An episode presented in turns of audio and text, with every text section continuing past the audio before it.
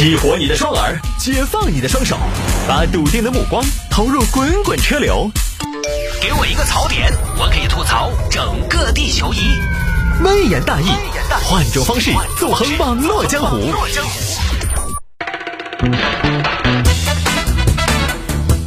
来，欢迎各位继续回到今天的微言大义。有听众还摆一下这个事情：二幺幺文科男硕士吐槽招聘会均薪五千五，这个多少有点标题党啊。就说最近上海在搞一个比较大型的招聘会，这儿一个二幺幺文科毕业男硕士同学去现场，到处看。同学找工作啊？对呀，我看看，啥子学历？我二幺幺的文科硕士呀。哦，硕士啊，你是硕士啊？怎么的？我这气质不像啊？呃，像像像，咋不像呢？像硕士。哎呀，说是好，说是好。哎，说是说是吃那是快，你就是我们单位的菜。不然我们这儿了解一下，我们国企世界五百强有没得兴趣嘛？我有啊，介绍一下嘛。我们是中国电信股份有限公司上海市民热线运营中心，热线，热线嘛，八五九八幺零二六。那我热线这个中心我干嘛呢？你可以来接热线噻！我跟你说，你不要小看这个接热线。我之前一个男同学男娃娃，五年前人家从基层开始接热线，到今天我跟你说，人家已经是资深热线了。那不还是接热线吗？开多少钱呢？五千五，五千五哦，姐，我一个硕士，我在上海，你给我五千五，资格到那么多。于是呢，博主发视频吐槽这个事儿。就就简单一点，这也没什么好演。这个事儿吧，网上多而不少有点标题的。第一呢，人家博主只是有这么一番遭遇而已，有这么一番遭遇，相当于是整个过程。他那天去逛这个招聘会过程当中的一个插曲，不代表就是主旋律啊。但博主也有问题，因为现在很多这种博主啊，他这种吐槽式的哈，他有的时候会去刻意的放大这个事情。就跟我当年去肯德基面试当服务员，没面试起。如果换到现在这个环境，我也能录一个视频。就业环境恶化，肯德基收银员不收本科生，本科生面试肯德基服务员被拒，这个也不对嘛，对不对？博主突出了这个遭遇，显得有趣，而媒体呢又把这个事儿进行了刻意的抓取，拿出来放大，就成为了一个话题。其实就是一个标标题党。这二年你就发现好多在我们那个时候啊，不是事儿的事儿。尤其在短视频平台兴起之前，不是个事的事，现在好像都值得拿出来说一说、论一论。啊，我这么说大家应该没有疑问。第二，你这个事情稍微分析一下，用人单位给你五千五，给你五千五就给你五千五，觉得这个没有什么好吵的。用人单位给的五千五，是给二幺幺文科男硕士月薪五千五吗？不是，是接热线这个工作月薪五千五。我管你什么学历，接热线的价值就只有那么大，那不然咋子呢？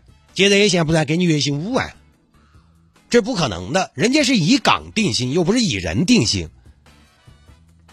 所以你说是你个人要去找这个工作，你说是咋子嘛？博士来了嘛，接热线也只给你开开到五千五嘛。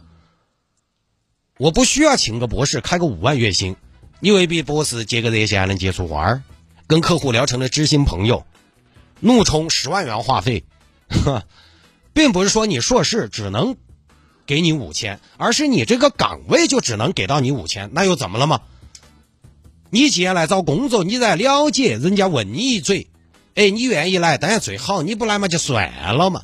所以夸张了，各位现在哪个单位哪个公司，你说是根据学历来定工资的？同样的岗位，学历高而待遇也更高。除了刚进去啊，学历这个东西呢，在刚进去的时候。起薪他有学学历上的衡量，往后发展还真的还是看贡献。以学历定工资，那上班大家就别努力了嘛，大家一起摸鱼嘛。反正学历这个早就定死了的，对不对？除非你接受再教育。所以一个文科男硕士，人家开五千五，开五千五，人家没毛病，也没有看不起你硕士。你自己要去找那个工作，不代表每个硕士都只能拿得到五千五。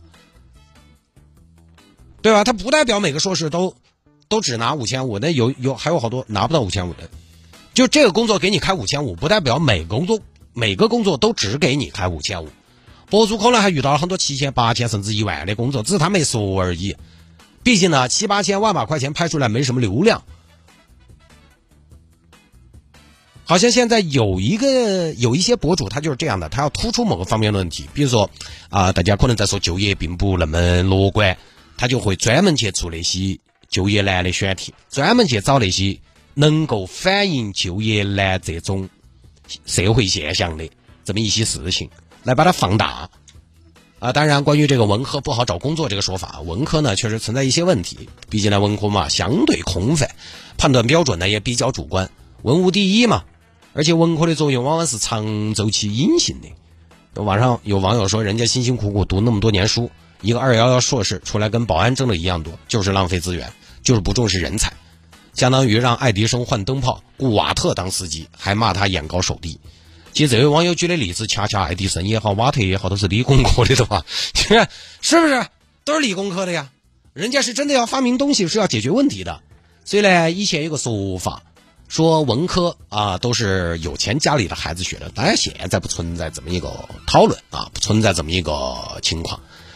当然，文科有时候它也是学渣的一条退路，就是在现在来说。但是我们说的文科呢，是正儿八经的文科，是要学东西的，有含金量，真要学东西的。其实之前你包括美国、英国，他们也有调查发现，收入偏低家庭的学生呢，会考虑学习的回报，就更多选择计算机呀、医学啊、物理学啊等实用性比较强的专业的比较多。而收入较高家庭的学生呢，更倾向于文学、历史、艺术等文科类的专业。这当然不那么绝对，但确实有这个现象。有钱家的娃娃都去搞哲学、搞历史、搞艺术啥之类的。